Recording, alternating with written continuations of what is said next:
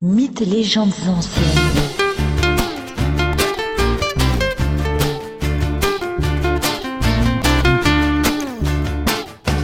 L'Iliade, chants 15, 16 et 17.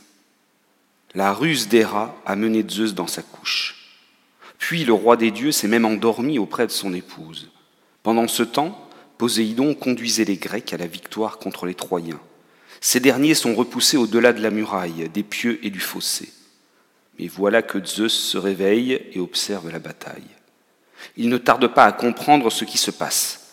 Il se tourne alors vers sa perfide épouse et lui dit Héra, tu m'as abusé, mais il ne te suffira pas de te donner à moi sur ce lit pour me tromper à nouveau. Héra répond à Zeus Ce n'est pas moi qui ai demandé à Poséidon de venir en aide aux Achéens, c'est lui qui a eu pitié d'eux mais je vais aller le voir afin de lui dire de se retirer. Zeus sourit, satisfait de la réponse de Héra. Puis il envoie Apollon soigner Hector. Bientôt, Poséidon se retire de la mêlée et Apollon fait le nécessaire pour permettre à Hector de reprendre le combat. Zeus annonce alors l'avenir. Hector et les Troyens repousseront les Grecs jusqu'à leur navire. Patrocle, l'ami d'Achille, défendra jusqu'à la mort les bateaux et les soldats grecs, mais Hector le tuera de colère, Achille, furieux, tuera à son tour Hector, et dès lors je laisserai les Achéens l'emporter et prendre Troie, grâce au conseil d'Athéna. Et comme Zeus venait de l'annoncer, Hector conduit les soldats troyens jusqu'au pied des nefs tirées sur le sable. Les soldats grecs sont acculés. Leur défaite et leur mort semblent imminentes. Ils rentrent dans les navires et prennent les lances prévues pour les combats navals. Ils les jettent sur les assaillants. C'est alors que le vieux et sage Nestor prie Zeus et lui demande son secours en lui promettant de riches sacrifices à venir.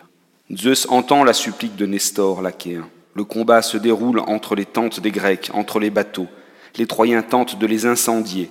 Hector, toujours à la tête de ses troupes, écume de rage tel un lion. Alors que les Troyens sont en train d'emporter la bataille, Patrocle pleure auprès de son ami Achille, resté dans sa nef.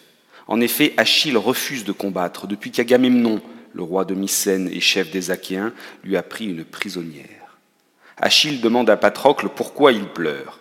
Achille, mon ami, je pleure parce que les plus valeureux d'entre nous sont sur le sable ou dans les nefs, morts ou blessés. Ainsi Diomède, Ulysse ou Agamemnon ne peuvent plus combattre. Je ne peux te demander d'aller te battre, mais autorise-moi à revêtir tes armes. Ainsi les Troyens, quand ils me verront, croiront que c'est toi, et pris de panique, ils reculeront. C'est alors qu'un Troyen parvient à mettre le feu à la nef d'Achille. Celui-ci ordonne alors à son ami.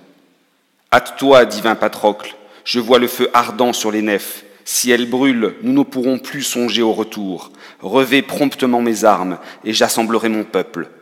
Patrocle s'équipe. Avant l'assaut, Achille s'adresse aux Myrmidons, ces soldats qui lui obéissent. Il les exhorte au courage. Patrocle prend la tête des phalanges de Myrmidon. Les hommes sont serrés les uns contre les autres, les boucliers se touchent, les casques sont proches. Les Myrmidons avancent d'un pas décidé vers les Troyens. Rapidement, le cours de la bataille s'inverse. Les Troyens reculent. Patrocle, équipé des armes divines d'Achille, repousse les soldats d'Hector. Mais enivré par les combats victorieux qu'il mène aux côtés des Myrmidons, Patrocle pousse son avantage jusqu'au pied des murailles de Troie. Mais c'est alors qu'Apollon, d'un coup brutal, ôte le casque d'Achille qui protège la tête de Patrocle.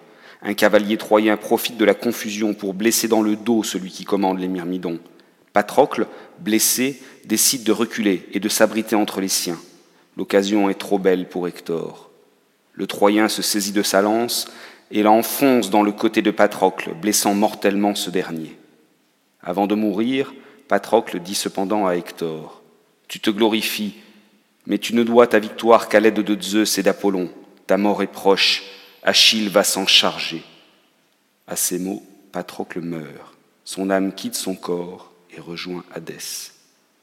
Hector pose son pied sur le cadavre inerte de Patrocle et retire sa lance d'un geste rapide. Mélénas, le roi de Sparte, s'aperçoit qu'Hector est tombé mort. Il accourt auprès du cadavre afin de le protéger et de ne pas laisser les Troyens s'en emparer.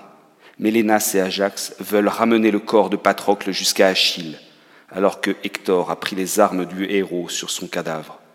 Il enfile l'armure et le casque d'Achille.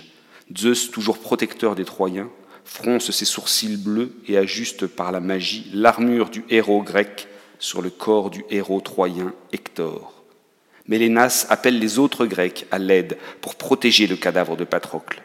Mais les soldats troyens se ruent et réussissent à récupérer le corps de leur ennemi. Puis finalement, les Grecs réussissent à récupérer les restes de leur héros et le ramènent jusqu'à leur navire posé sur le rivage.